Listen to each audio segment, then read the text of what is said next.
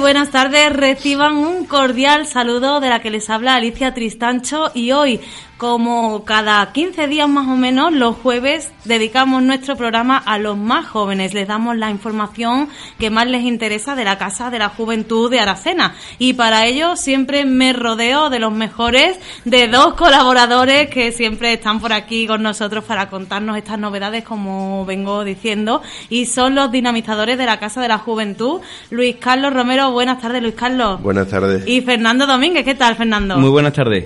Pues sí, ellos son los encargados, como digo, de, comentarnos todas aquellas actividades que son muchísimas las que vienen realizando. En el último programa que estuvimos haciendo nos hablaban de la realización de una actividad eh, vinculada a, la celebración del Día de la Movilidad, ¿verdad? La celebraste en, en lo que es el centro, más o menos por el paseo y demás, y comentarnos un poquito así por encima cómo resultó, cómo fue. Bueno, previamente la Casa de la Juventud, dentro de esa De la Movilidad, hicimos un día específico al tema de...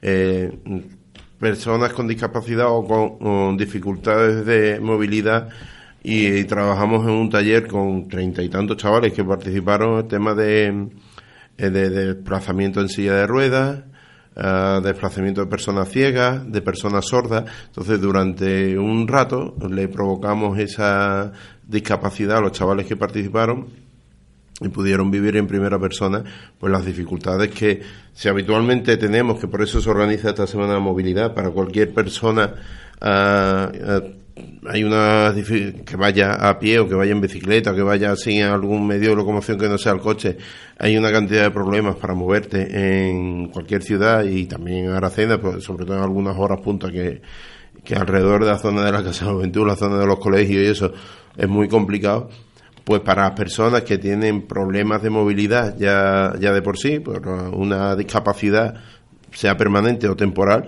pues más aún, ¿sabes? Y fue curioso porque no, bueno, fue, esto hace tiempo ya, pues fue el último día que llovió, ¿sabes? Que fíjate si hace tiempo. Y en un principio del taller dimos una parte muy teórico-práctica para que supieran manejar y supieran moverse, eh, porque le, le proporcionamos silla de ruedas, bastones, eh, y, le provocamos esa discapacidad que estamos diciendo temporal. Y después hicimos un pequeño recorrido dentro de la Casa Juventud con miras a hacer ya uno más extenso por, por la zona del eh, recinto ferial, San Pedro y eso. Y resulta que no llegamos más allá de la, de la calle que está, no sé cómo se llama, la calle que está por encima de la Casa de la Juventud, no la Duende, calle Duende, sino la paralela.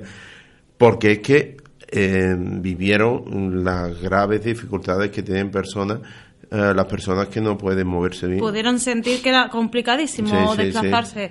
Y además, verás, no voy a decir peligroso, pero sí que verás, por ejemplo, los que hay, iban sordos, ¿sabes? Eh, perdían completamente la orientación y lo mismo te lo encontraba en medio de la calle, lo que es asfalto, y tenía que andar haciéndole gestos, saltando, o los que iban en silla de ruedas, pues en, cuanto se estrechaba un poquillo la acera, que por ejemplo la calle el Manzano, además de estrecha, cuesta arriba y encima de todo con muchos baches que tiene acera, bueno, es que volcaban la silla de ruedas. Ya los, los ciegos sí que, los que le provocamos la ceguera temporal, además de acompañarse con un bastón, siempre le poníamos un lazarillo al lado, una persona que lo acompañara, porque no queríamos que provocan ningún accidente, pero que no que ellos vivieron y vimos todos que, es muy, muy difícil. Muy difícil y que no es el recorrido que teníamos pensado, no hicimos ni una décima parte. Fíjate. Por lo de lo difícil y lo complicado que, está. Después, eh, parte de esos voluntarios, o, bueno, de, los participantes en este taller, vinieron de voluntarios a, a la actividad que tuvimos el domingo, que fue celebrar el día sin coche en el paseo y se hicieron varias actividades. La primera, se cortó el centro, se peatonalizó el centro. O después la Pasión de los Fuertes, el Club de Ciclistas, ah, pues eh, organizó tres rutas en bicicleta, del cual fueron un amplio grupo de, participantes, de, eh, eran muchos del club suyo, de la Pasión de los Fuertes, y muchos chavales eh, de 11, 12 años. Era, daba un salto, se veía notable. Hicieron tres recorridos, uno más asequible, otro un poquito más extenso y otro ya grande que iban hasta Marimateo por el camino de Rebollé y volvían. Después, paralelamente, nosotros habilitamos pues distintas zonas para hacer actividades.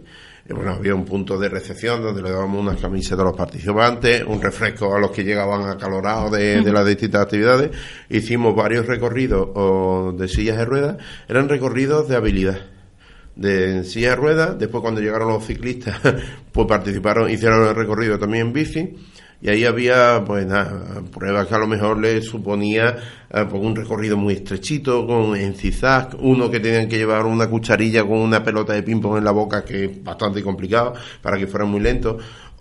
y después, a partir de las 11, se abrió un espacio con, con una empresa que trabaja en el tema de los patines, no me acuerdo ahora.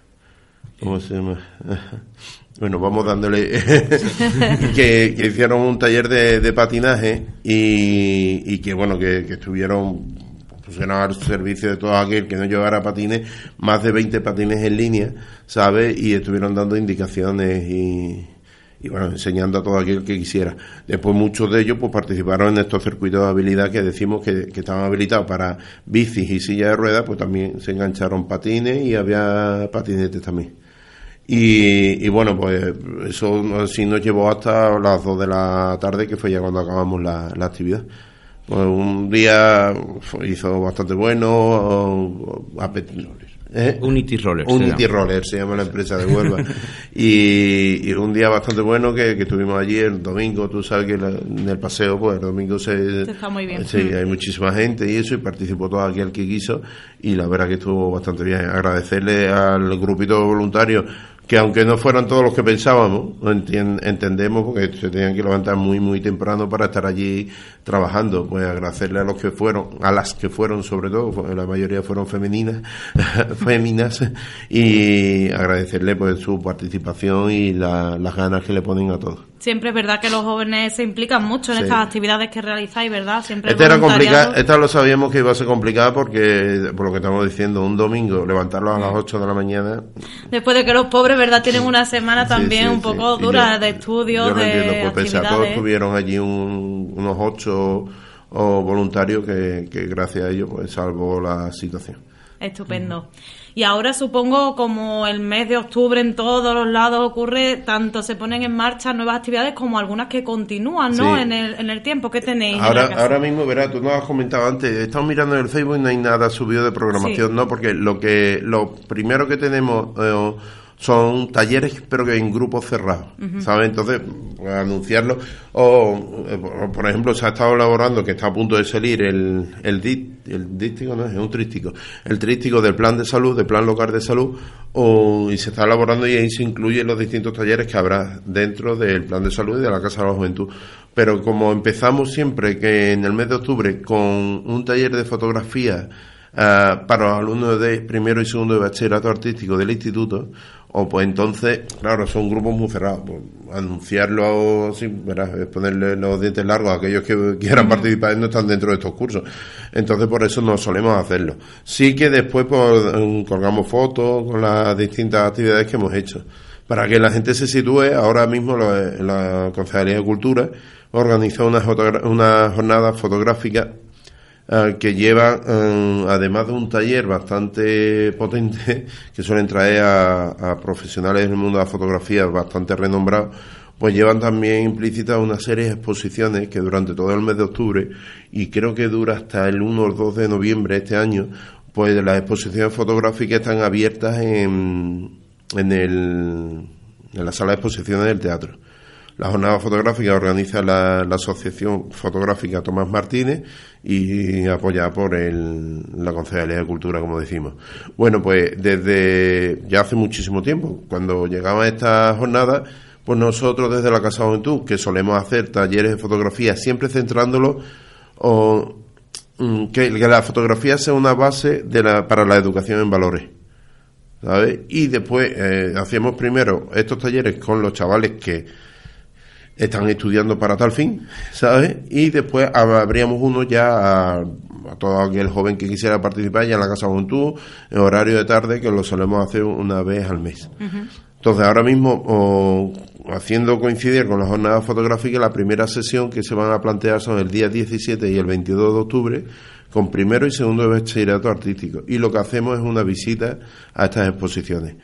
Eh, desde unos años para acá, eh, Carlos Martínez, el coordinador, el que el comisario de las exposiciones, sale, eh, nos suele acompañar. Entonces también se lo agradecemos porque él nos hace una visita guiada y que mejor él, miembro de la asociación, fotográfica, persona que monta esas exposiciones, que, que está ahí, bueno, pues nos, nos lleva, nos cogido de la mano y nos va explicando las tres, cuatro o cinco exposiciones que suele haber en la jornada. las técnicas fotográficas que se utilizan. Todo, te explica, porque hay que decir que muchas de las exposiciones que, que vienen son exposiciones, insisto, muy potentes, que, que renombrar, ah, algunas que tienen muchos años, que están dentro del, del centro Andaluz de la Fotografía, ah, que tienen pues unos archivos bastante amplios y que, que suelen estar ah, pues rodando por, por, toda Andalucía estas exposiciones, Y entonces las que tienen un carácter más histórico, pues mm, vienen, nos cuentan,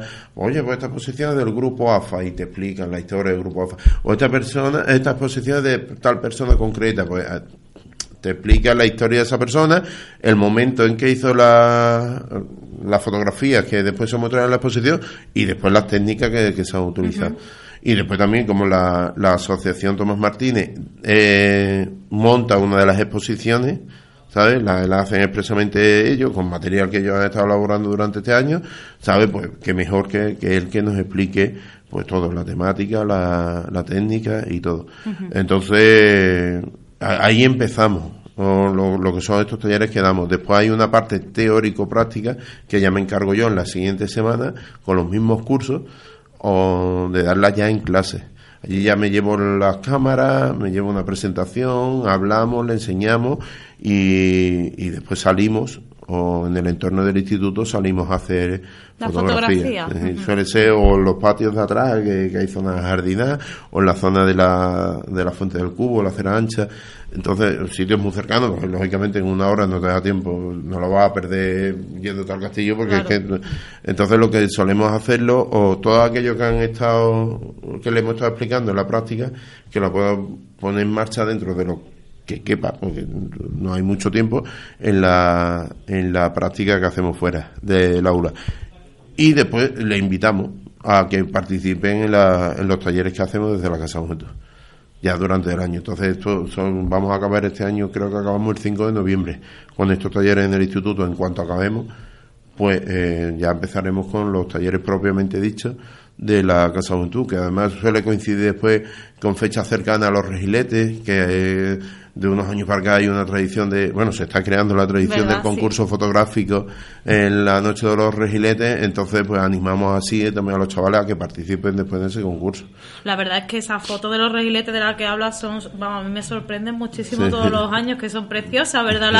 Las formas que, crean ese, esos círculos con el fuego, ¿verdad? Y esta es una iniciativa muy buena de que la apliquen allí, como todos siempre decimos, todos los cursos que venís haciendo, lo aplican fuera, ¿no? Que es lo más interesante que después le... Nosotros hace, eh, desde que terminemos en el instituto los talleres eh, hasta la, noche de regiletes solemos meter un par de talleres fotográficos ya abiertos a la Casa Juventud, que puede participar cualquier joven y si no es joven no echamos a nadie, ¿sabes? Pero que, que, siempre vamos trabajando esos días cercanos a la... Sin tener muchas nociones, Luis Carlos, ¿podríamos hacer una foto medio en condiciones en los regiletes si diésemos estos talleres? Sí, sí, ¿no? es para animar a alguno que diga que yo no tengo ni idea y, aquí hay ya gente... Incluso el año pasado, fíjate, se nos dio una casuística en los talleres que dábamos en el instituto. Oh, claro, yo me llevo por las cámaras que tengo mías antiguas, que yo no la en el mundo fotográfico hay mucho mercado de segunda mano, ¿sabes? Entonces cuando ya una cámara se te queda antigua, pues la, vendes y ya está. Yo me las he ido guardando porque siempre le presto esas cámaras a los chavales para que las puedan seguir utilizando. Entonces, claro, a lo mejor tengo, puedo llevar cinco cámaras, ¿sabes? Un taller. Para ellos les encanta porque hay algunos que ya tienen su, su cámara propia, pero los que no tienen pueden usarla pero que pese a todo, si hay una clase de 30 alumnos, nos llegamos, la cogen en 10 mm. minutillos, no más. Y el año pasado había un chaval que yo lo veía ahí para este, pero, y dice, no, es que no, la cámara, dice, tampoco le veía sentido aprender una cámara que después no va a utilizar. Digo, tú tienes móvil, ¿no? Dice, sí, sí, digo, otra para acá y me di cuenta que era un buen móvil con una buena cámara. Digo, pues todo lo que te he enseñado lo puedes reflejar, lo, puedes encontrar en el móvil. Sí, ¿dónde? Y nos fuimos a la parte más, a la cámara fotográfica, eh, le quitamos los automatismos que tiene la cámara dentro del móvil, le estuve enseñando cómo podía aplicar. Las reflex normalmente te suelen dar más partidos, más juegos. ¿sabes? Porque tiene una velocidad más amplia, uh, la capacidad de, el diafragma suele ser también un rango mayor, pero yo solo demostré al muchacho que todo lo que le había enseñado lo podía hacer con el móvil. Y empezó a hacer fotografía y el tío se quedó flipado. Y eso lo hemos visto después también en la noche de Regilete, porque vemos que hay gente que hace fotografía con sus móviles y que no hace falta tener una, una cámara reflex, que sí que es muy bueno y que nosotros le enseñamos a manejarla, pero que, que, que nos gusta eh, que puedan practicar con aquello que van a tener después. Además, llevamos siempre encima el móvil. Es raro que no lleves el móvil un día, tienes la cámara ahí en cualquier momento. Y es curioso porque ya los móviles cada vez sirven menos para llamar, ¿sabes? Y le vamos buscando prestaciones eh, más amplias en otras cosas que para lo que no se crearon. En este caso, el tema de la, de la fotografía. ¿Sabes? Ya, ya yo mismo, ¿sabes? Me compro un móvil y voy buscando, pues ya voy mirando la resolución, aunque tiene tres lentes, que, que te deja hacer fotografía a baja velocidad, y que sí una serie de características que antes no, no tenían los teléfonos móviles verdad y, y, es que mm, hoy vivimos en el mundo de la imagen de lo digital y es así. Ellos los jóvenes están siempre yo siempre los veo por ahí haciéndose fotos verdad es como además que eh, hacen ya los móviles nuevos hacen mejores fotos que muchas cámaras de estas que llevábamos de viaje más compactas que sean un poco más antiguas, pues te sacan mejores fotos ya los móviles nuevos, porque tienen un montón de opciones y una calidad. Por eso, por eso nosotros lo del tema de educación en valores, porque sabemos que los chavales llevan ese arma, entre comillas, en el bolsillo, ¿sabes? Y, y tienen que, tienen que, que saberlo utilizar. Sí, es verdad. Hmm. ¿Sabes? Y por eso la importancia de, que los talleres lleven acompañado pues la, la posibilidad el, pedir permiso. Si vas a fotografiar a alguien pedirle permiso el, pues cumplir una serie de normas de cívicas, no es de educación, donde tú no puedes estar, entrar en un sitio avasallando. Porque... Sí, pero a veces, Luis Carlos, damos por hecho que ellos lo saben o que las personas, no ya los jóvenes, sino cualquier persona sabe que no, es que supondrán que hay que pedir permiso para hacer, pero ¿cuántas veces hemos salido o han salido o niños o menores? Si no se les dan esas nociones, que me parece muy interesante y muy importante, porque es verdad que en las redes se crean unas imágenes, estás ahí puesto y por lo menos que te expongas con el menor riesgo posible, ¿verdad? Y que ellos lo sepan. Esto se puede hacer, no se puede hacer, si haces eso puedes causar tal. Mm, es importante educar ahora. Yo creo que también se está valorando y tratando mucho eso ahora en los centros educativos cada vez más, por lo menos intentan darle estas nociones y para todos. Es como cuando la misma policía, ¿no? En el verano, lo que sea, nos va informando, no pongáis donde os vais de viaje, que las casas, los robos, todas esas cosas, a lo mejor la gente no es consciente y mm, debemos enseñárselas, ¿no? Porque la imagen tiene mucha importancia y mucha fuerza. Nosotros, después más, este, normalmente lo solíamos dar en el primer trimestre, pero este año se va Ah, se va a impartir en el segundo, damos un, taller sobre el uso positivo de las nuevas tecnologías. Y todo lo que tú estás diciendo lo, tenemos que meter, lo tenemos que meter. Pero porque es eso. Antes he dicho un arma, ¿por qué? Porque se está utilizando como arma de doble filo. Claro. Es una herramienta estupenda para captar esa imagen, pero es que tú mismo te estás geolocalizando hmm. cuando haces una foto y la subes. Oye, mira qué guapo estoy aquí con la Torre Eiffel detrás. Si yo soy un chorizo y has subido la foto en directo, ¿sabes? Pues me estás diciendo que, estás en pues, París que hmm. tu casa está vacía. Claro, nos reímos y nos parece una cosa de, no, sí, se sigue haciendo. la policía lo sigue diciendo todos los veranos, cuando llegan épocas de vacaciones, lo siguen advirtiendo porque es que se hace y es verdad lo que tú dices, te estás, estás diciendo dónde estás o mm, con muchísimos aspectos. La verdad que eso es un tema muy amplio y, hay que tratarlo, hay que tratarlo porque es lo que tú dices, tiene un... Y el respeto, respeto, y el respeto. por la, por la otra persona, el, el Oye, el mismo hecho de que tú te estás haciendo un selfie con un grupo, pues tienes que tener en cuenta, tú miras siempre, de forma egoísta, nos miramos a nosotros, ay, qué guapo he salido. Y el resto del grupo, pues no lo, no lo mira, no sabe cómo.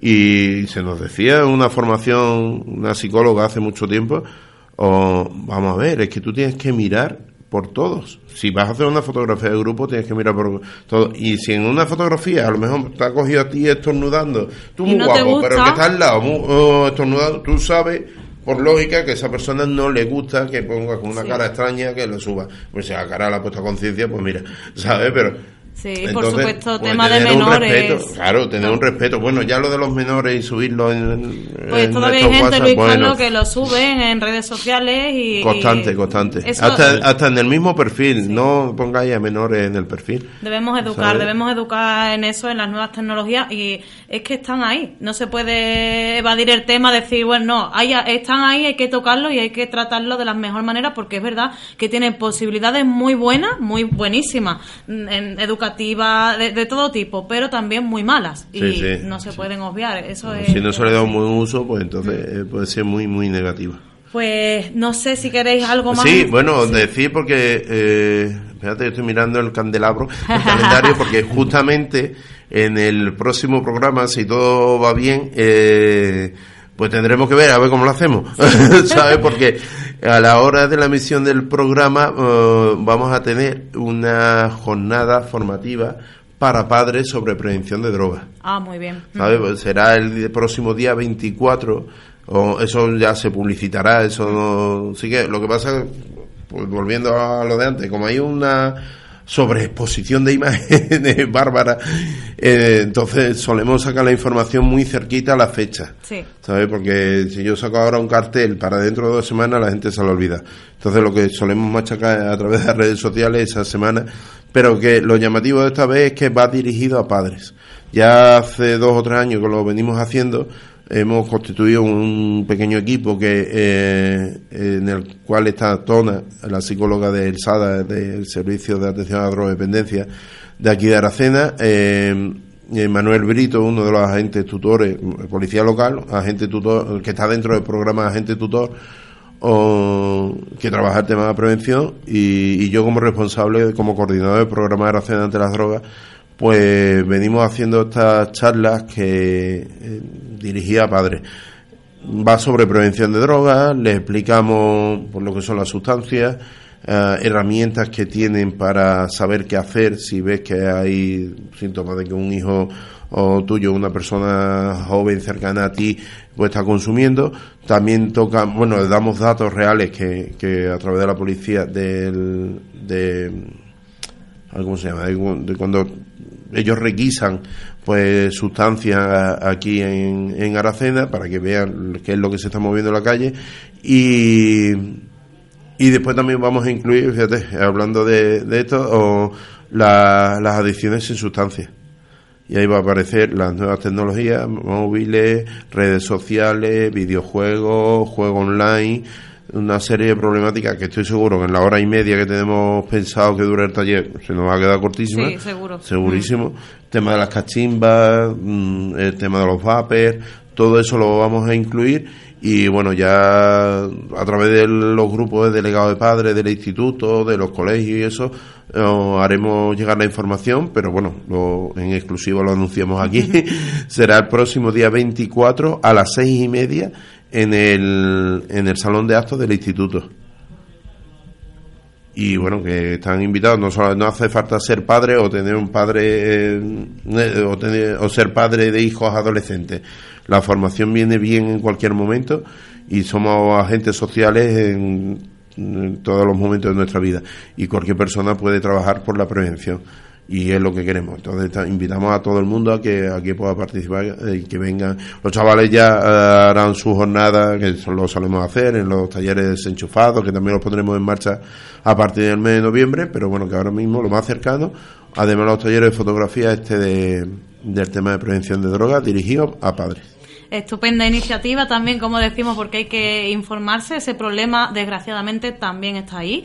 Mm, no ha pasado, está sigue muy muy actual ese problema y, bueno, pues para que los padres sepan también cómo actuar, cómo detectarlo, que me parece muy importante eso que has dicho, detectarlo antes de que el problema sea mayor. Y bueno, si no lo tienes nunca, ojalá mejor, pero bueno, si no siempre conoces a alguien, puedes ayudar, siempre viene bien formarte y me parece una iniciativa buenísima como la, todas las que ponéis en marcha, porque es que es verdad, son que, no sé, se pueden utilizar muy bien, no son cursos por hacer, que hay muchos por ahí, un curso de tal, no, es que siempre le buscáis como la aplicación, que sea algo bueno para los jóvenes, para los padres y, es importante la, labor que venís haciendo. Ahí. Oh, este curso se, recoge dentro del plan de salud que decíamos antes, pues aparecerá en el, trístico y tal, pero justamente una de las intervenciones en materia de salud que a mí personalmente más me gusta hacer, porque a mí me gusta trabajar mucho en la prevención. Sí.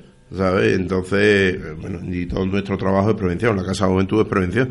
Son alternativas de ocio para que los chavales pues estén haciendo un ocio saludable, educativo y no pues, metiendo en otras metiéndose en otras cosas. Eh, pero que eso, que la gente pues lo, lo entienda, lo que está englobado dentro de un plan de salud general, ¿sabes? Que se hace con jóvenes y que se hace con familias y que se hace con adultos. Entonces, que, que esperemos que pues que asista mucha gente. Sí, seguro que sí. Muchísimas gracias por haberme acompañado en esta tarde de jueves y os espero muy prontito para que me contéis cómo han ido estos talleres y ya pues nos dais todos los detalles y nada, siempre nuestros estudios abiertos a vosotros y como digo, encantada de haberos acompañado este ratito que siempre es muy agradable con vosotros. Muchas gracias. Muchas gracias. Seguimos con los compañeros de la cadena SER, no se vayan.